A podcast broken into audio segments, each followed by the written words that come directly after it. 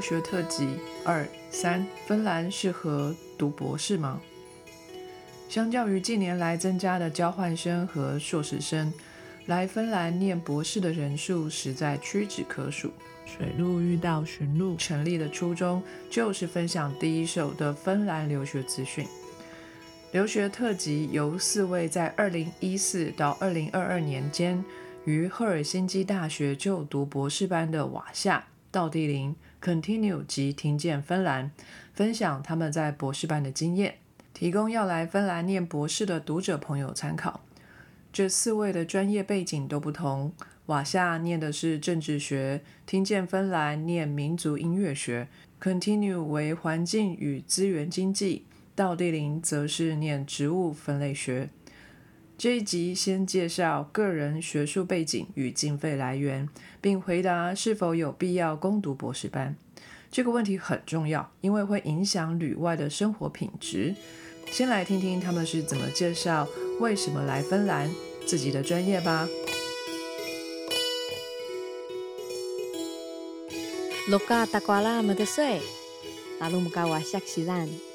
大家好，我的名字是瓦夏，我是社会科学院的政治系系统一路上来的。之前在赫尔辛基大学政治学博班，论文题目是从老人照顾政策与实践看台湾的原住民族主权。我的论文糅合了批判政策分析法以及批判民族志，前者是来分析台湾当前长照政策。尤其是针对原住民族的长照政策，后者是连接在地部落文化健康站，作为老人照顾的实践研究的动机，是借由重新醒视作为泰雅族的奶奶她的想法跟际遇，来深化自己泰雅原住民族认同跟开展回家的旅程。为什么来芬兰呢？那就要回溯，在我大三到赫尔辛基大学当交换学生，踏出舒适圈，认识了非常棒的五湖四海朋友，也开启了对未来的不同想象。毕了业就想要出国深造，因为啊，想要跳脱一种台湾岛内令人窒息的毕业既定框架。如果不出国，觉得每个选择都让我。对自己越来越陌生，越来越不知道自己为何而活。向往很久的毕业后的自由空气，也瞬间稀薄起来。为此，我选择出国念书。二零一一年，由于公费奖学金不支付我那时候已经考上的伦敦政经学院双联学位，我就选择回到芬兰读硕士。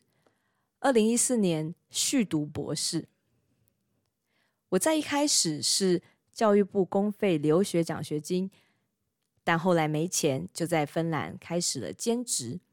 在二零一七年幸运获颁芬兰文化基金会攻读博士奖学金，后来幸运变成学校正式体系里面学校付给我薪资的博士生，后来一路就这样子念到毕业了。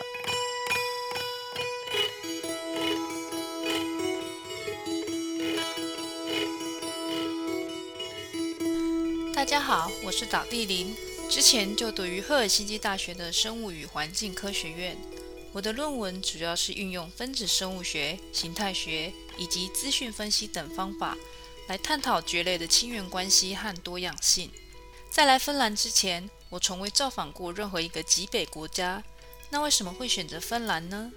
由于我硕士及之前的教育都是在台湾完成，因此在决定要念博士班后。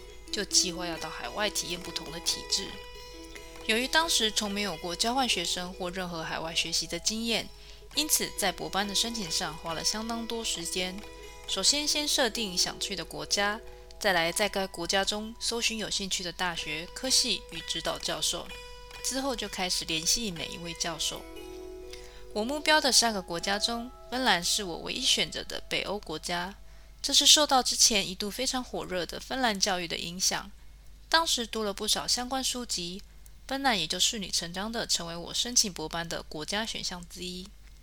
在博班就读期间，我的经费来源多样，除了第一年是用自己的经费之外，第二年开始有教育部留学奖学金支持。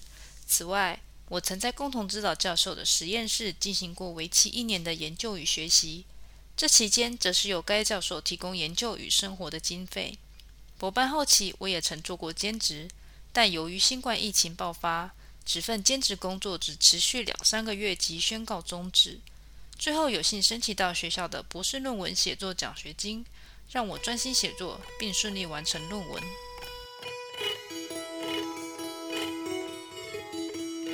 大家好，我是 Continue。来芬兰是个意外，本来没有想要直接念博士，也没有想要来芬兰，但刚好看到这个博士的职缺，计划主题我很喜欢，就申请了。因为申请顺利，自二零一六年起，我成为赫大环境经济学博士班的学生，于二零二零年毕业，专长在海洋资源与渔业经济和生态系统服务衡量与会计。博士班的经费来源是欧盟的玛丽居里协同创新研究基金。大家好，我是听见芬兰，我的专业是民族音乐学，目前在赫尔辛基大学音乐学博士班做芬兰传统乐器杠德雷琴的跨国移动研究，主要的观察地点在日本。会来芬兰念博士班原因很简单，因为我在二零一一年至二零一二年之间，我在赫尔辛基这边当交换学生，收获很多，加上我的博士论文是以芬兰乐器为主题，所以我决定回来这边。我的经费来源有三种。包括两年的教育部留学奖学金，一年的科技部博士论文写作奖学金，以及芬兰电梯公司控雷基金会一年半的研究补助。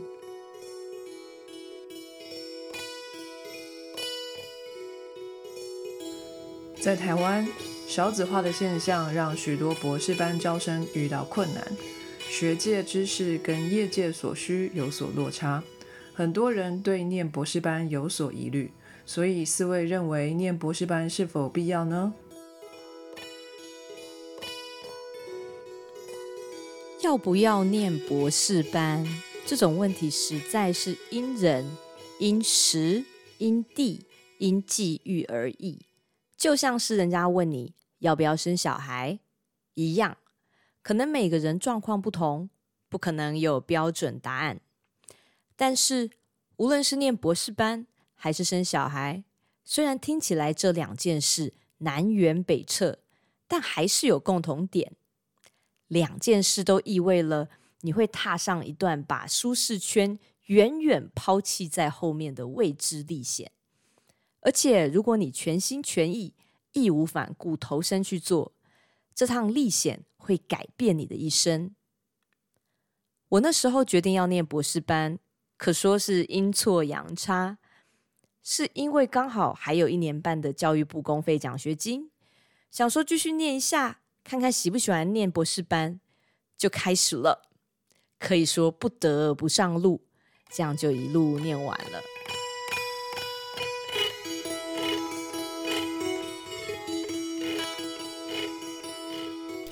我是在已经工作了一阵子之后，才决定继续念博班。一方面是想要在自己的领域内多学习一些，一方面发现自己对于知识的探索与分享还蛮喜欢，才决定继续深造。我的学习历程并非一路连续，在学士与硕士之间，以及硕士与博士之间，都有几年的工作与生活经验，最后才走上博士学习之路。做这个决定需要考量许多因素，除了做研究的兴趣与热情之外，也要有适当的经费来源，若无此条件，那么在这条路上会走得很辛苦。关于这个问题，想念博班的人可以问自己几个问题：第一，是否热爱你的研究主题，能支撑你专注在一个题目多年，并度过可能面临各种层面的心理挫折？第二，是否有足够的资金来源？因为研究会花费你大部分的心力，确保博班期间的资金来源可以减轻庞大的心理压力。第三，关于未来的职业规划，虽然各个领域有差，但学术界大体上是趋于饱和的状态。你可能需要及早了解你的领域的学术界现况，并考虑学术这条路不通时的其他可能性。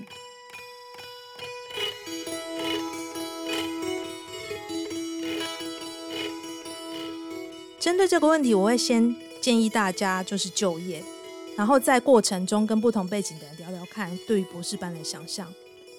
博士班它不只是一个头衔，它其实是一个花费你短则四五年岁月的一个长途旅程。如果你已经很确定自己愿意花上几年的时间来探索一个你很确定它尚未开发的主题，那么就赶快进行，嗯，撰写一份说服力够的研究计划，并联络适合的指导老师，然后也开始进行一些研究补助的，嗯，调查。我不太建议大家在没有经费之下呢，就贸然的出国念书，因为它是一条非常漫长而且充满挫折的路。经费很重要，因为它是你研究跟生活品质的基础。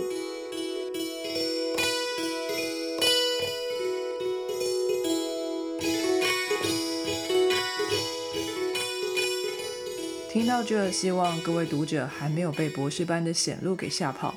若还是对芬兰的博士班有兴趣，欢迎继续听芬兰到底适不适合读博士。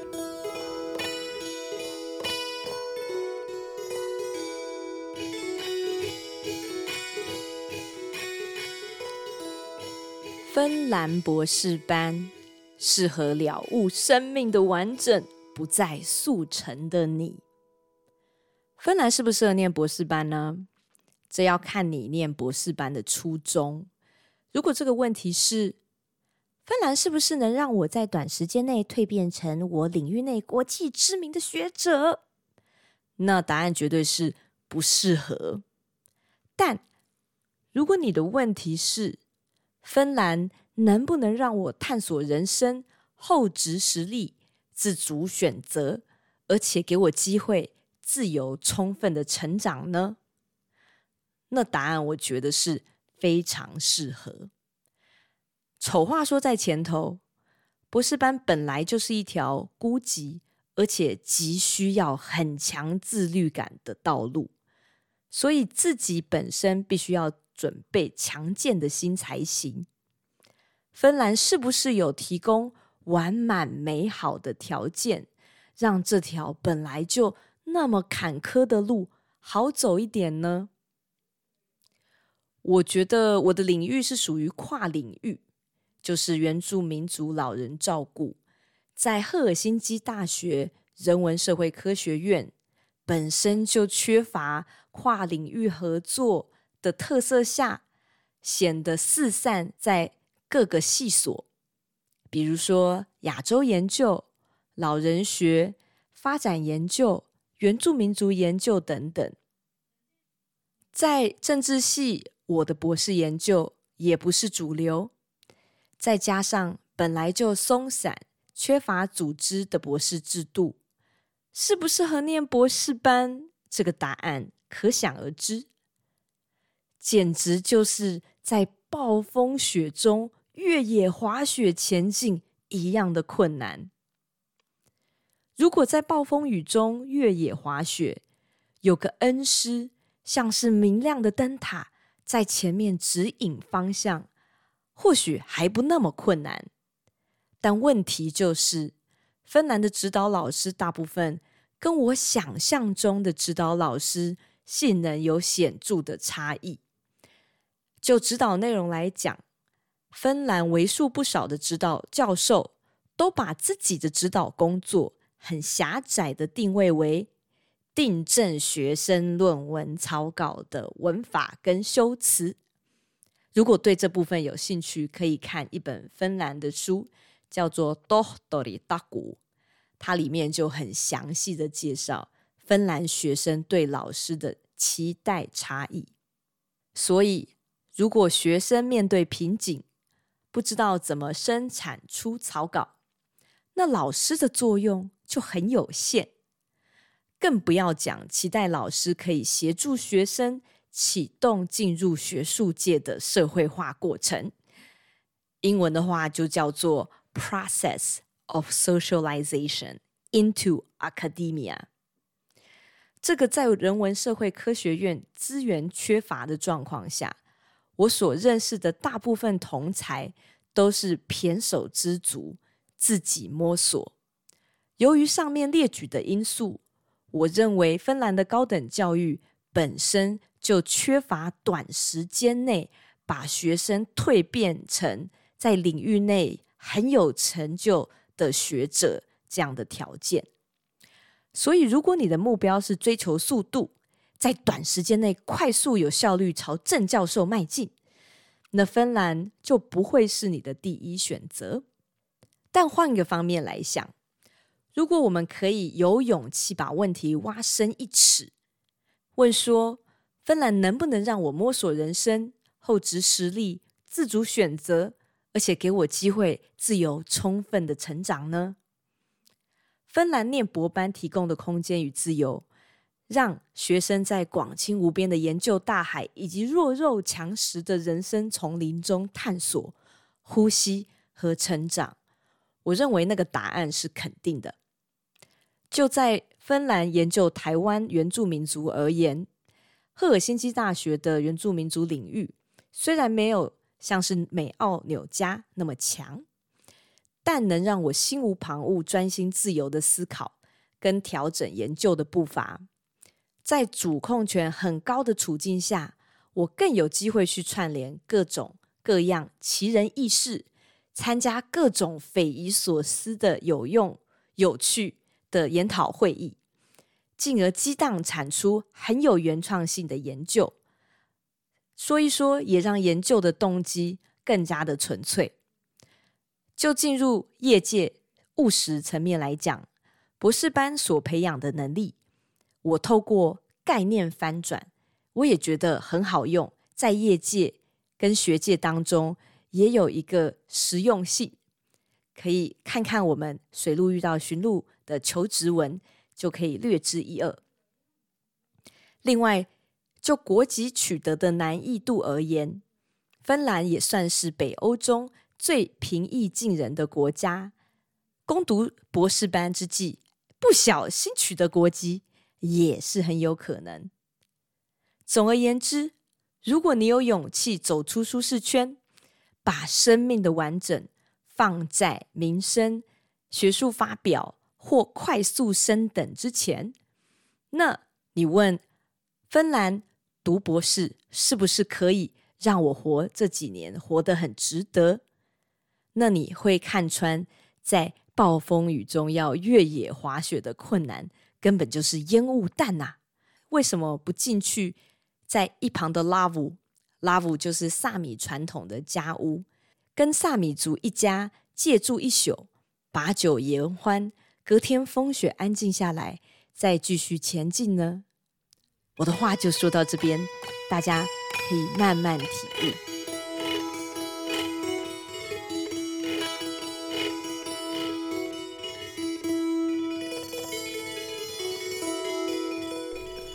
如果有意来芬兰念博士班，先培养自学能力，可以使芬兰学习之路变得更加如虎添翼。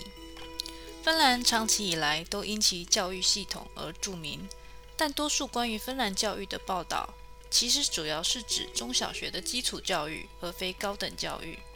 且或许是因为有这些扎实基础教育的积累，高等教育的教授普遍信任学生自学的能力，并给予充分的自由去探索。也就是说，教授并不太会介入你的学习与进度，你要四年毕业或二十年毕业都可以。虽然每位教授的习惯或放手的程度或多或少不同，但很大比例都是如此。这对于过去习惯有明确指引的学生来说，可能就会比较吃力。毕竟，多数时间都会是自己在一团迷雾中孤军奋战。不过，学生若有相当程度的自学能力，并喜欢探索各种可能性的话，就会很适合这样的学习模式。而除了研究本身之外，多数博士生还需要处理各种资源研究的行政项目，例如研究经费的规划与申请。这通常需要在忙碌的研究工作外，再安排时间额外处理，甚至会占用掉大量的工作时间。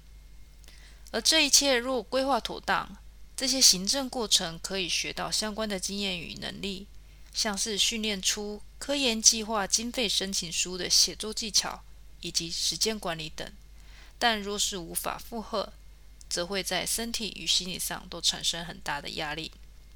而这不只是在芬兰，对于多数出国念书的学生而言都是需要考虑的。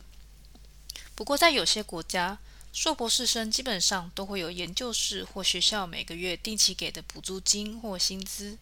这样的系统下，经济压力相对而言会少很多，但可能会在其他方面，例如研究年限上会有较为严格的规定。因此，芬兰适不适合念博士班呢？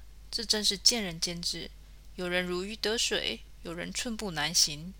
但是最重要的是要先了解自己的个性与习惯，这是做决定前的必要准备。先想清楚自己偏好的学习模式是什么呢？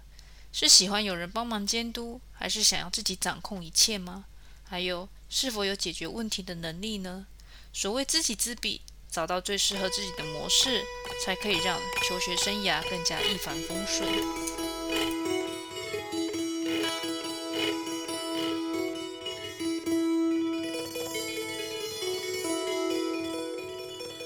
你的领域是芬兰的强项，而你又适合芬兰的博士制度和指导方式，为何不呢？芬兰适不适合念博士，可以从两个面向来看：领域和博士生的制度。从领域面来说，如果特定领域在芬兰的学校是强项，当然可以考虑。以环境领域来说，森林、生态相关的领域，赫大应该算是还不错的。博士生的制度方面，芬兰的博士制度有几个优点。像是如果你一开始就有经费来源，但是经费结束的时候还没有完成博士学位，你可以暂停研究去做其他的工作，等到申请到研究经费再回来继续你的博士研究。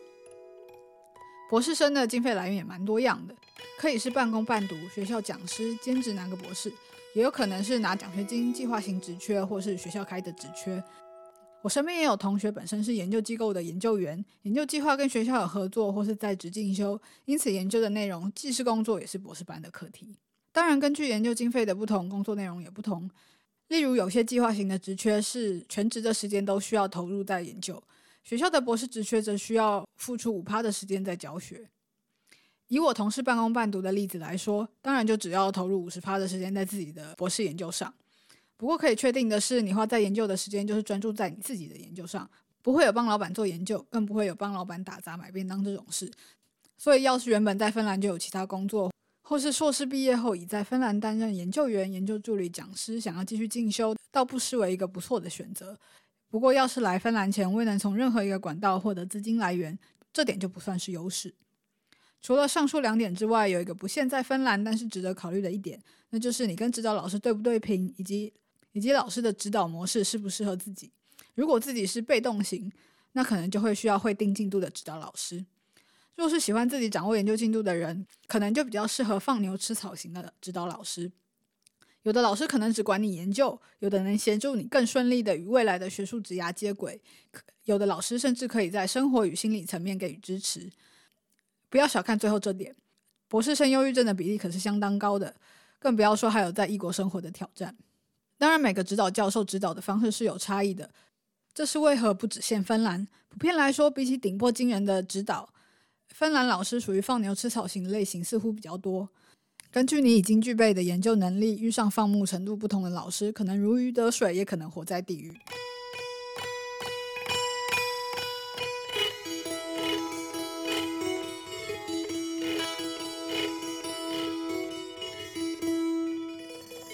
我认为这个问题呢，你可以先自问一下自己，就是你认为自己够自主吗？或者是你相信自己有潜力变得更自主吗？以我自己的经验来说呢，在芬兰念博士班有非常大的困惑跟失落感。那这个原因主要是跟这边的教育方式有关系。我遇到的芬兰指导教授呢，基本上他对于你如何建构问题是非常重视的，因为发想出一个好的问题呢，他可以对于你自己的领域做出。好的贡献。那在细节的部分呢，就比较是你自己的事情，他比较少干预。我认为在台湾的教育方面呢，啊，对于发想问题这方面是比较欠缺的一个训练。其次，不同于台湾跟其他欧美国家，芬兰它的人际互动网络它是比较有限的。以赫尔辛基大学音乐学博士班来说的话，它是非常小的系所，而且它学生是以芬兰人为多数。在这些学生当中呢，他们有非常多的人都是有正职的工作，然后久久的才出现在一次系上的 seminar，分享他们的研究进度。知道教授也会因为教学或者是研究非常忙碌，所以他久久才跟博士生碰一次面。在这样的状态下，身为外国人的我们，还可以知道自己应该要做什么吗？可以自己自主的做一些计划吗？回到原本的问题，就是芬兰到底适不适合念博士？我觉得，嗯，身为外国人的我们，毕竟它是一个你可能要住上四五年以上的国家，在前往之前呢，都建议对这个国家要做一些基本上的研究。如果你很热爱自己的主题，并且能够在挫折当中保持微笑，然后笑看学术界的真相，并继续前进，我觉得它是非常值得的一段旅程。以我自己来说呢，挫折它是每天必然会发生的事情，但是支撑我继续走下去的是这边的译文环境。芬兰的业务环境非常的健全，相关的从业人员都有非常多的支持，所以一场音乐会就可以让我回到当时为什么我要来芬兰念博士班，为什么要进行这个主题的研究。